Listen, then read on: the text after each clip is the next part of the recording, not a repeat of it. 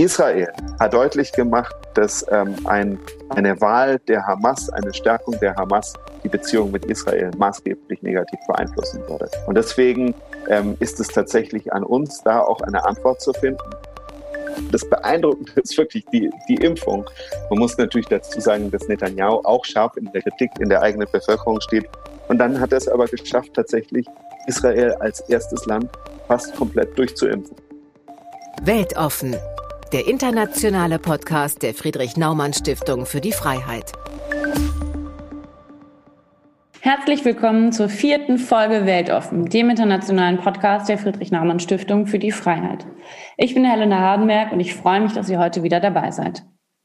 Wir sprechen heute über die Wahlen in Israel und in den palästinensischen Gebieten, über Netanyahu, Israels Premierminister und Mahmoud Abbas, Präsident der palästinensischen Autonomiebehörde. Netanyahu und Abbas, zwei scheinbar unersetzbare mächtige Männer, die ihre Völker seit längerer Zeit prägen. Netanyahu seit zwölf, Abbas seit 15 Jahren. In Israel wurde gerade innerhalb von zwei Jahren das vierte Mal gewählt und in den palästinensischen Gebieten soll im Mai nach 15 Jahren zum ersten Mal wieder gewählt werden. Zwei Wahlen, geprägt von zerstrittener Wählerschaft, Innenpolitik und kaum noch vom israelisch-palästinensischen Konflikt. Und doch hängen beide Wahlen zusammen. Wo ähneln und wo unterscheiden sich die beiden Wahlen? Was eint, was trennt die beiden Machthaber? Darüber sprechen Julius von Freitag Loringhofen, unser Leiter des Stiftungsbüros in Jerusalem, mit unserer Referentin für den Nahen Osten und Nordafrika, Denise Dittrich. Wahlen in Israel und in den palästinensischen Gebieten. Die ungleichen Brüder Netanyahu und Abbas. So betiteln wir den heutigen Podcast. Liebe Zuhörer, wir wollen heute nicht nur die Wahlen in Israel analysieren, und Einschätzungen auf die Wahlen in palästinensischen Gebieten geben, sondern vor allem Gemeinsamkeiten und Unterschiede diskutieren, sowie die beiden Parteiführer näher betrachten. Israel kann auf ein außerordentlich bewegtes Jahr zurückblicken. Im März 2020 fand die dritte Parlamentswahl innerhalb eines Jahres statt, gefolgt von der Bildung, dem Streiten und Scheitern der Regierung. Die Anerkennung Israels durch vier arabische Staaten das Managen einer sozialen und ökonomischen Krise und natürlich das Führen durch die Covid-19-Pandemie. Zum ersten Mal seit 2006 wollen die Palästinenser in diesem Jahr ein neues Parlament und einen neuen Präsidenten wählen. In Umfragen liegt die Fatah bei den Parlamentswahlen leicht vor der Hamas, die in den Gazastreifen an Rückhalt in der Bevölkerung verloren hat. In den mehr als 13 Jahren, die sie den Küstenstreifen nun kontrolliert, haben sich die Lebensbedingungen der mehr als zwei Millionen Bewohner massiv verschlechtert. Wahlen sollen neben den Einwohnern des Gazastreifens und des Westjordanlandes auch die Palästinenser in Ostjerusalem, das Israel annektiert hat, stattfinden. Ob Israel diese Wahlen jedoch dort zulässt, ist noch nicht klar. Lieber Julius, im März waren Wahlen in Israel, die vierten in zwei Jahren. Und im Mai soll in den palästinensischen Gebieten gewählt werden, nach 15 Jahren. Wo ähneln und wo unterscheiden sich diese Wahlen? Ja, vielen Dank. Ich finde es auch unheimlich spannend, die beiden Wahlen im Vergleich zu sehen, weil es sind natürlich Welten zwischen den palästinensischen Gebieten und dem Staat Israel. Ähm, Israel wird ja oft als die einzige Demokratie im Nahen Osten bezeichnet, während Paläst die palästinensischen Gebiete natürlich maßgeblich auch davon geprägt sind, dass sie okkupiert sind zum großen Teil von Israel und damit ähm, in einer ganz anderen Realität zu Hause sind. Also eine ko komplexe, ganz widersprüchliche, ganz unterschiedliche Länder, aber es gibt tatsächlich große Ähnlichkeiten. Und zwar, ähm, wie du selber gesagt hast, gerade ähm, gibt es eben, und, und auch Helena von Hardenberg in ihrer Einleitung, ähm, gibt es ja, sind es zwei Machthaber, die sehr lange an der Macht sind. Und das ist natürlich ein Effekt, den man auf allen äh, Weltkontinenten vergleichen kann, egal ob das ein Wladimir Putin als ein Diktator in, in Russland ist oder ob das eine Angela Merkel ist bei uns in Deutschland, die unheimlich lange an der Macht ist. Ähm, die Herrschenden und auch ihre Umgebung nehmen irgendwann äh, sich selbst und oder oder sie werden als unverzichtbar, als alternativlos wahrgenommen. Und das ist natürlich etwas, was sowohl in Israel äh, die Netanyahu-Zeit prägt, der eben als der gewiefte große Außenpolitiker im Ausland gilt und natürlich auch als äh, praktisch geschickter Verhandler. Viele mögen ihn genau dafür nicht, weil sie ihn eben auch als Intriganten und als äh, machtbewussten und äh, mit Korruptionsvorwürfen äh, eben konfrontierten Politiker sehen. Also er hat natürlich auch viele Feinde, aber er ist dieser, er ist dieser der, der wichtigste Faktor für die Wahl. Und ähnlich ist es in Palästina, in den palästinensischen Gebieten, um korrekt zu sein, bei der ähm, Mahmoud Abbas eben seit 15 Jahren, im Grunde seit dem Tod von Arafat an der Macht ist und nachdem 2005 äh, bei den Wahlen, ähm, 2006 äh, bei den Wahlen eben die Hamas, wie du in der Einleitung schon gesagt hast, im Gazastreifen an die Macht gekommen ist, hat er im Grunde seitdem keine legislativen Wahlen mehr zugelassen und herrscht damit de facto autoritär. Also das ist natürlich was ganz anderes, aber natürlich als autoritär Herrschender ist er auch der unverzichtbare Faktor in den palästinensischen Gebieten, den viele aufregen und den viele äh, praktisch für alles, was schlecht läuft, verantwortlich machen, aber der gleichzeitig eben auch der ist, äh, der für viele als unverzichtbar scheint. Was auch auffällig ähnlich ist zwischen Israel und den palästinensischen Gebieten, ist die gespaltene Bevölkerung.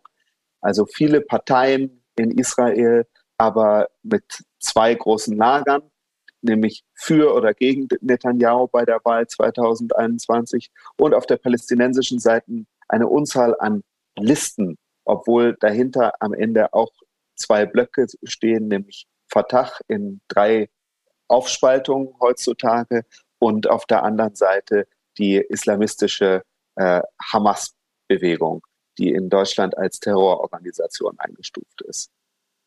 Was auch ähnlich ist, ist, es ist nicht äh, vor, zuerst nicht der Konflikt zwischen Israel und den Palästinensern, sondern es ist die Innenpolitik, die dominiert. Und die, das bedeutet, in Israel äh, wurde eins der Hauptthemen das Krisenmanagement unter Netanyahu ähm, und in den palästinensischen Gebieten ist gerade die große Frage die soziale Gerechtigkeit und die Korruption der Elite. Das sind beides innenpolitische Fragen. Und in beiden, sowohl unter Palästinensern als auch unter Israelis, gibt es großen Frust, der genau über diese Fragen gegenüber der Regierung entstanden ist. Das sind mal die Ähnlichkeiten, aber dann gibt es natürlich auch ganz, ganz große Unterschiede. Und der erste Unterschied, den haben wir schon genannt, ist natürlich die Frage der Demokratie. Israel ist bei all ihren Widersprüchen, trotz der Diskriminierung auch der palästinensischen Bevölkerung, die zwar abnimmt, aber durchaus noch vorhanden ist, ähm, trotz ähm, aller Widersprüche, die dadurch entstehen, dass sie natürlich Besatzungsmacht auch in den palästinensischen Gebieten sind, ist Israel dennoch eine Demokratie mit einer offenen Streitkultur, in der sich bei jeder Wahl neue Parteien bilden und bei jeder Wahl praktisch ein, ein, eine breite Debatte durch die Medien äh, auch geführt werden kann.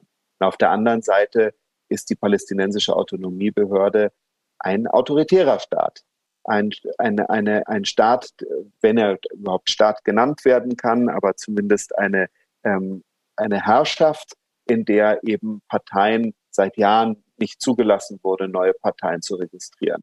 Nur die Parteien, die eben im PLO organisiert sind, sind de facto zugelassen und neue Parteien können nicht gebildet werden.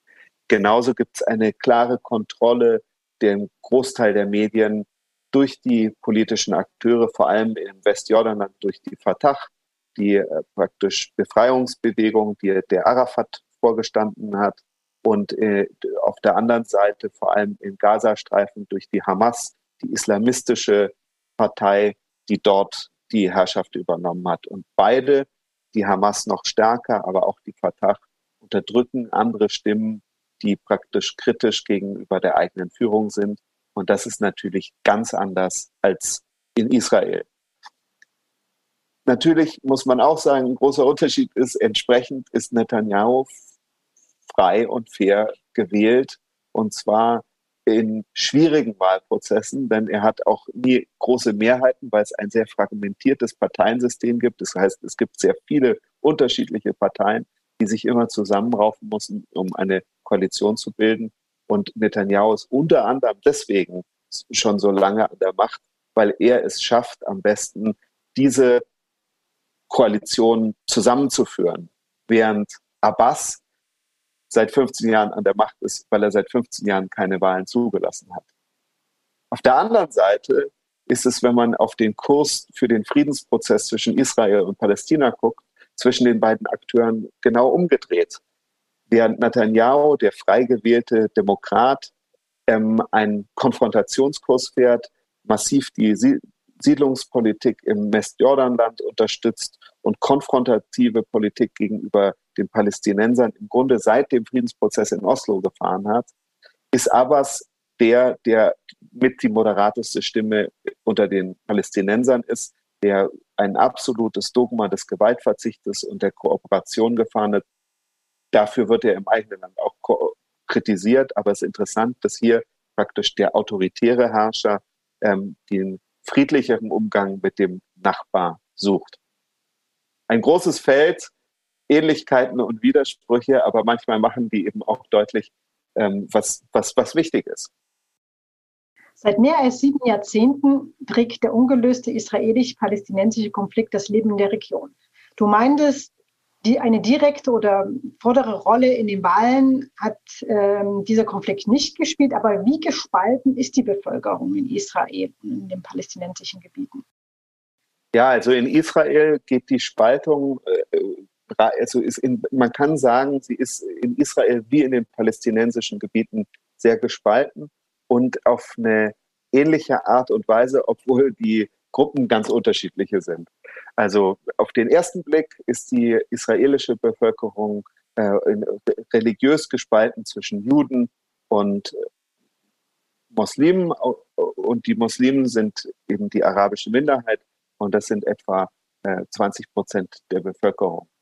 Aber in Wirklichkeit ist die Spaltung innerhalb der jüdischen Bevölkerung in Israel gewaltig. Es ist nämlich die Spaltung zwischen den ultraorthodoxen innerhalb der Ultraorthodoxen mit denen aus europäischer, also aschkenasischer Herkunft und denen aus orientalischer Herkunft.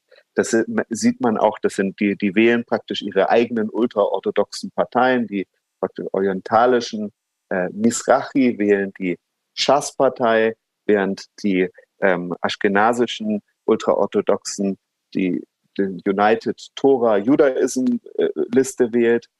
Es gibt eine Spaltung zwischen säkularen und religiösen, also diese zwei ultraorthodoxen gehören natürlich ins religiöse Lager. Dann gibt es dazu auch noch das sogenannte äh, religiös-nationalistische Lager. Das sind die praktisch die radikalsten Kräfte, die jetzt in der Knesset vertreten sind, ähm, die praktisch äh, äh den Anspruch auf das ganze Land, äh, äh, also das heißt auch auf das ganze Land der Palästinenser ähm, äh, erheben und die im Grunde die Palästinenser äh, vertreiben wollen, wenn sie äh, nicht, nicht, nicht ihnen Platz machen, auch im Westjordanland. Und dann gibt es auf der anderen Seite das säkulare Lager. Und das ist eben auch bunt gemischt. Das ist von links bis rechts. Da sitzt auf der linken Seite die Meerespartei, die eine linksgrün, aber auch liberale Tradition hat aber inzwischen eine sehr kleine Partei ist, die wahrscheinlich am meisten Anknüpfungspunkte zu westlichen Journalisten und zu westlichen Demokratien hat. Ähm, und dann zu, über die Mitte der Partnerpartei der FDP, der Yesh Atid-Partei im praktisch liberalen Zentrum der israelischen Politik, die eben sich auch für einen säkularen Staat massiv einsetzen und ähm, im Moment, also ist die Regierungsbildung noch zuerst an Netanyahu übertragen worden, aber Yesh Atid, die liberale, äh, zentristische Kraft, wird, wenn Netanyahu scheitert in den nächsten Tagen, die zweite Partei sein, die eine Regierung zu bilden versuchen, äh, die wahrscheinlich den Auftrag bekommen wird vom Präsidenten. Und dann gibt es aber im säkularen Lager auch wieder Rechte, wie die Partei von dem russischsprachigen Avigdor Liebermann, der ähm, im Grunde eine relativ äh, harte rechte Politik im Umgang mit den Palästinensern immer gefahren hat, aber eben auch gegen den Einfluss der Religiösen ist. Und dann gibt es andere Spaltungen. Dann gibt es die Spaltung um die Frage, ähm, ob der Rechtsstaat verteidigt äh, werden soll. Das ist dann wieder eine Spaltung, die nah den Konflikt um Netanyahu sich äh, äh, dreht, weil Netanyahu selbst äh, einen Korruptionsprozess gegen sich im Moment erleben muss und er natürlich gerne Immunität oder größere Kontrolle über die Gerichte ausüben können würde, äh, entweder Immunität bekommen oder die Gerichte besser beeinflussen könnte. Und das ist natürlich etwas, wofür ähm, die praktisch der, der Rechtsstaat unterhöhlt werden würde. Da kriegt er auch Unterstützung von entsprechenden Parteien aus der ultraorthodoxen Lager, aus der Schaatspartei. Aber auf der anderen Seite sind es dann eben praktisch die moderaten Parteien und auch aus der, aus der Rechten, die sich für den Rechtsstaat einsetzen. Also unheimlich fragmentiert. Ähm, und auf der palästinensischen Seite ist die Fragmentierung insofern größer, weil ähm, äh, der Großteil der Bevölkerung eine große Politikferne hat und meistens nur Personen und Kandidaten wählt, die sie aus ihrer direkten Umgebung kennen. Deswegen ist auch in den palästinensischen Gebieten bei den Wahlen im Moment nicht die Programmatik im Vordergrund, wie das auch vordergründig in Israel war, sondern zuerst, welche Personen stehen, treten an den Listen an. Und dann ist die Fragmentierung am Ende zwischen dem religiösen Lager, geführt von der Hamas, ähm, äh, der islamistischen Partei und den drei gespaltenen, die drei gespaltene im Grunde Fatah-Bewegung, der eben ein Teil ähm, Mahmoud Abbas, den Präsidenten unterstützt, ein Teil ähm, von massiv finanziert wird von dem ehemaligen Gefährsmann von Abbas, der inzwischen Emirate lebt, Dachlan, und ein dritter Teil, der sich gerade abgespalten hat ähm, innerhalb der Fatah und mit eigenen Listen antritt. Das sind die gespaltenen Lager. Ich wollte nochmal zu dem Punkt äh, zurückkommen, ähm, Hoffnung für liberale Kräfte. Siehst du auch äh, eine Hoffnung für liberale Kräfte bei den Wahlen im Mai? Ja, also ich meine, das ist natürlich der große Unterschied. Die, die praktisch die Liberalen sind zur langfristigen Hoffnung in Israel geworden, weil die Yesh Atid-Partei im Grunde als liberale Partei in der Mitte des politischen Systems die zweitstärkste Kraft äh, nach den Wahlen im März geworden ist und damit äh, Yair Lapid, der Führer der liberalen Partei, ähm, im, vermutlich mit der Regierungsbildung auch beauftragt wird, wenn Netanyahu scheitert und es sichtbar geworden ist, dass es nicht mehr nur noch der Kampf zwischen der Linken und der Rechten in Israel ist, sondern dass es da ein liberales Zentrum gibt. In palästinensischen Gebieten sieht es leider anders aus. Da gibt es im Grunde äh, keine wirkliche liberale Kraft. Es gibt eine kleine äh, liberale Partei oder eine Gruppe von liberalen Leuten, die auch besonders nahestehen, den ähm, praktisch Wirtschafts Wirtschaftszweigen in Palästina, die sich für Deregulierung und für eine praktisch offenere äh, Austausch und auch Dialogbereitschaft der Politik einsetzen. Ähm, aber die äh, werden vermutlich nicht einmal einen Sitz im neuen Legislativrat kriegen nach aktuellen Umfragen. Und dann ist es am Ende die Frage ähm, für den Großteil der Bevölkerung, welche der drei Arme der Fatah sie wählen oder ob sie eine ultralinke Partei, da gibt es eine Reihe von äh, ultra, also von kommunistischen, sozialistischen Parteien ähm, der palästinensischen Befreiungsbewegung oder eben ähm, ob sie für die Islamisten mit der, mit der Hamas wählen. Also da gibt es keine großen liberalen Kräfte. Da sind wahrscheinlich die liberalsten Kräfte noch die konservativen Kräfte ähm, der, der Fatah, wenn man sie vergleicht mit den Linksradikalen und den Islamisten. Die Abraham Accords, die, also die Normalisierung der diplomatischen Beziehungen Israels mit einigen arabischen Staaten, war ja ein großer Knall ähm, äh, politisch. Ähm, vielleicht könntest du uns noch mal ein bisschen mehr darüber erzählen, wie auch vor Ort ähm, das gesehen wird. Ja, ja klar, weil die Abraham Accords, die sind natürlich für Israel waren die ein großer außenpolitischer Coup, weil ähm, die verschiedene Staaten, angefangen mit den Vereinigten Arabischen Emiraten ähm, und bis zuletzt mit Marokko, angefangen haben, die Beziehung zu Israel zu normalisieren, obwohl bis, da, bis dahin das Dogma war, dass es nur einen echten Frieden und nur eine echte Normalisierung mit Israel geben kann, wenn die Israelis mit den Palästinensern ein Auskommen gefunden haben. Also praktisch deswegen ist, sind diese Abraham Accords ein direkter, haben direkt was mit den palästinensischen Gebieten zu tun, weil nämlich aus palästinensischer Frage ähm, im Grunde die arabischen Staaten des Golfs bis Marokko sie im Stich gelassen haben, dass die praktisch Frieden mit Israel schließen, obwohl ihre Fragen, ihre Konflikte mit Israel weiter ungeklärt sind.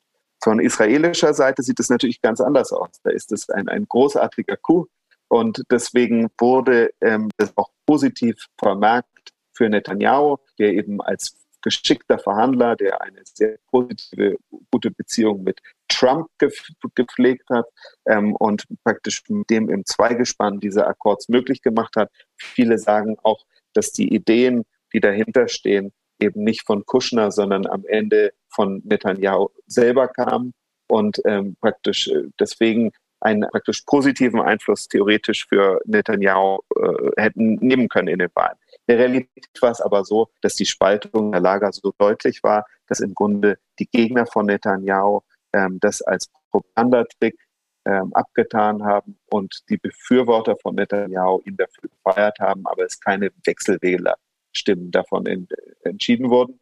In Palästina hat es sicher dazu geführt, dass in den palästinensischen Gebieten stärker ähm, eine Hilflosigkeit und Fraglosigkeit um die Zukunft der eigenen Bemühungen um das Auskommen mit Israel in, in den Vordergrund äh, gerückt wird und eben praktisch das negativ Abbas angelastet wird, dass es nicht geschafft hat, da irgendeine Antwort drauf zu finden. Aber auch die Oppositionskräfte innerhalb der palästinensischen Gebiete haben keine wirkliche Antwort drauf. Es bleibt die Innenpolitik, die den Wahlkampf dominiert. Gibt es denn neben Abbas eine Persönlichkeit oder gibt es einen Konkurrenten? Ja, das ist die große Angst von Abbas, weil es gibt den im Gefängnis, im israelischen Gefängnis sitzenden großen Befreiungskämpfer aus palästinensischer Sicht, aus israelischer Sicht äh, als Terrorist im Gefängnis sitzenden, weil er maßgeblich bei der zweiten Intifada äh, beteiligt war, Marwan Baguti. Und Marwan Baguti ist im Grunde die Persönlichkeit, die eine solche Popularität entfesselt in der palästinensischen Bevölkerung, dass es viele gibt, mit denen ich auch gesprochen habe, die glauben, dass er aus dem Gefängnis heraus mit großer Mehrheit gegen Abbas gewinnen könnte. Und dann gibt es natürlich auch andere Gegner, aber wahrscheinlich ist Baguti der, der entscheidende Gegner. Dann gibt es eben den, der eine starke Fraktion zumindest im ähm, Legislativrat haben wird, die er mitfinanziert. Und das ist Dachlan. Und Dachlan sitzt eben, eben ein ehemaliger Sicherheitschef der Fatah aus Gaza, sitzt inzwischen, ist ausgeschlossen aus der Fatah, sitzt in, im Exil in den Vereinten Arabischen Emiraten, aber hat unheimlich viel Geld, mit dem er seine Gewehrsleute unterstützt und auch soziale Projekte in den palästinensischen Gebieten unterstützt und deswegen auch eine politische Kraft und Persönlichkeit ist, aber nicht die gleiche äh, praktisch Breitenwirkung hat wie der gute Bachuti. Und sollte das Ergebnis eigentlich genauso ausgehen wie bei den Wahlen 2006, ähm, ist damit auch zu rechnen, dass von außen oder die internationale Gemeinschaft genauso reagieren wird? Also wird es ein Déjà-vu geben? Würden die, und meine zweite Frage, kann oder was würden denn die Wahlen, selbst wenn ein neuer Präsident gewählt wird, eigentlich ändern? Ja, also es ist, das ist wirklich die große Frage, weil es gibt äh, Menschen sogar in der, in der palästinensischen Zivilgesellschaft ähm, und aus den deutschen politischen Stiftungen, die sagen, ähm, die Wahlen so sind noch kein äh, äh, wirklicher Wurf, weil ähm, zum einen äh, unabhängige Parteien nicht zugelassen wurden im, im Vorfeld und ähm, es eben durchaus äh, sein kann, dass im Grunde des letzten Endes nur Fatah und Hamas ein Deal miteinander machen, um sich wieder Legitimität zu verschaffen. Legitimität haben die beiden verloren, weil sie eben für Missmanagement und Korruption die Hamas in Gaza und die Fatah in, äh, den, in dem Westjordanland ähm, praktisch angeklagt werden und dass sie diese Wahlen veranstalten, um endlich wieder einen, einen Funken von Legitimität zu gewinnen. Und da ist es natürlich so, dass ähm, die internationale Gemeinschaft bei der Wahl 2006 auch mit dazu beigetragen hat, dass Abbas äh, sich autoritärer entwickelt hat, nämlich weil sie ähm, zuerst die Wahlen, die demokratische Wahl sehr stark unterstützt haben und dann aber geschockt waren, dass plötzlich in Gaza die Islamisten, die Hamas an die Macht gekommen sind und dann ihre Unterstützung sehr schnell zurückgezogen haben. Und das ist etwas, das dieses Mal durchaus genauso wieder passieren kann. Dass im Grunde die, ein, ein, ein Wahlsieg der Hamas, ähm, ähm, egal ob wieder in Gaza oder auch eine stärkere ähm, Einfluss der Hamas im Westjordanland zu einem Aufschrei in der internationalen Gemeinschaft führen kann. Und das hat dazu geführt zum Beispiel, dass die Amerikaner sich über, zurückhalten im Moment in der Bewertung der Wahl. Die sagen, grundsätzlich Wahlen finden wir gut, aber es wäre uns, wir finden es nicht gut, wenn die Hamas gewählt wird. Israel hat ähnliche Statements gemacht und haben, haben deutlich gemacht, dass ähm, ein, eine Wahl der Hamas, eine Stärkung der Hamas die Beziehung mit Israel maßgeblich negativ beeinflussen würde. Und deswegen ähm, ist es tatsächlich an uns, da auch eine Antwort zu finden. Denn zum einen glaube ich fest daran, dass diese Wahlen wichtig sind, damit überhaupt ein demokratischer Prozess, dass dieses autoritäre System der palästinensischen Gebiete wieder ähm, demokratischer werden kann oder endlich demokratischer werden kann. Auf der anderen Seite ähm, ist es zum Preis, dass eben auch die Islamisten in den Parlamenten vertreten sein werden und die Hamas auch stark sein wird. Wir vermuten aber, dass sie keine Mehrheit haben wird, dass die drei äh, praktisch gespaltene, die drei gespaltene Fatah-Bewegung eine große Mehrheit der Stimmen zusammenbekommen wird. Und dann ist es eine Frage, ob die sich geeinigt kriegen, zusammen eine Regierung zu bilden und zu unterstützen. Und das können sie ziemlich sicher ohne die Hamas. Und damit ist praktisch die Hamas als Oppositionskraft im System, aber nicht in Regierungsverantwortung, was sicher alle im Westen aufatmen lassen würde. Jetzt noch mal ein Blick zurück äh, nach Israel. Man kann ja schon fast sagen, vier Wahlen in zwei Jahren ist ja führt ja schon fast zu einer Wahl- oder Wählerermüdung.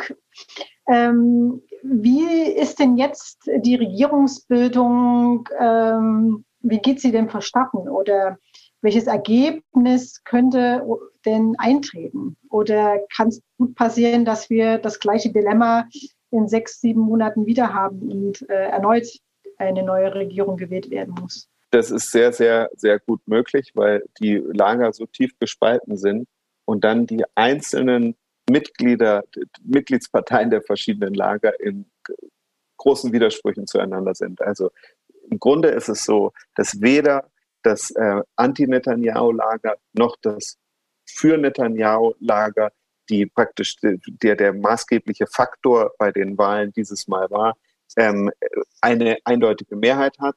Und beide können eine Regierung nur bilden, wenn sie die Unterstützung der sowohl der ähm, scharf rechten Partei von Bennett einem praktisch äh, äh, ehemaligen Siedleraktivisten, einen ehemaligen engen Vertrauten von, äh, von Netanyahu bekommen und gleichzeitig die Unterstützung einer arabischen Partei.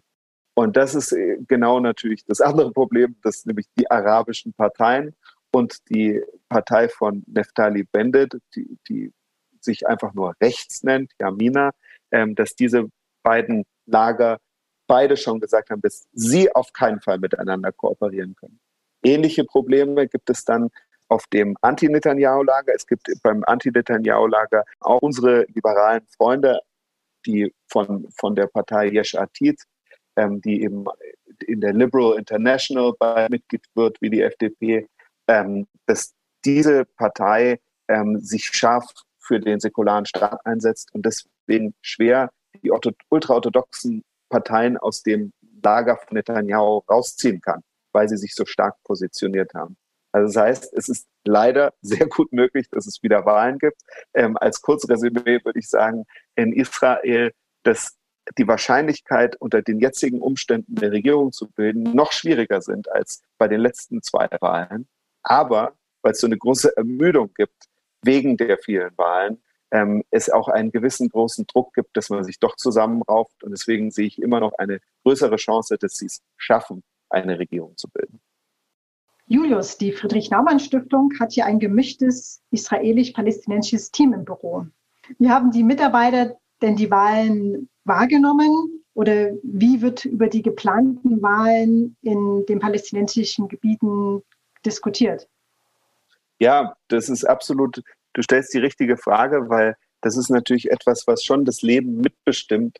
Ähm, in Israel ähm, merke ich das auch bei den Kollegen und bei unseren Partnern, dass es schon fast eine gewisse Müdigkeit gegenüber Wahlen eingetreten ist, weil die eben zwei, in zwei Jahren vier Wahlen hatten.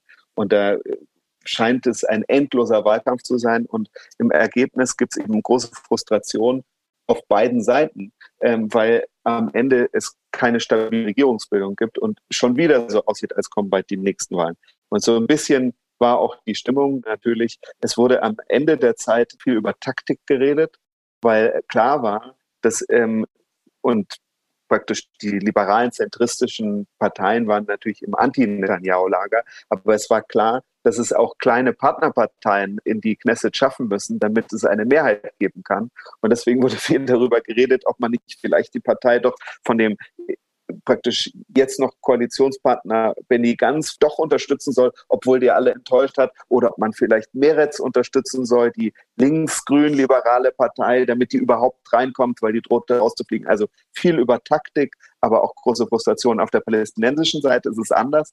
Da ist es so, es gab erst ähm, eine große Hoffnung, dass es jetzt wirklich Wahlen endlich gibt, weil das Problem ist, dass Abbas mehrfach schon Wahlen angekündigt hat und ähm, die nie stattgefunden haben. Und bei uns im Team gibt es dann eben durchaus die, die dann sagen, ach, was, was, was soll das Ganze? Für mich ist das alles so weit weg, es wird sich nichts ändern, ich habe damit nichts zu tun. Für mich sind andere Fragen wichtiger. Und deswegen ist zum Beispiel die Erwartungshaltung an die Demokratie in den palästinensischen Gebieten viel geringer. Und deswegen wird auch eine viel geringere Wahlbeteiligung erwartet als jetzt in Israel.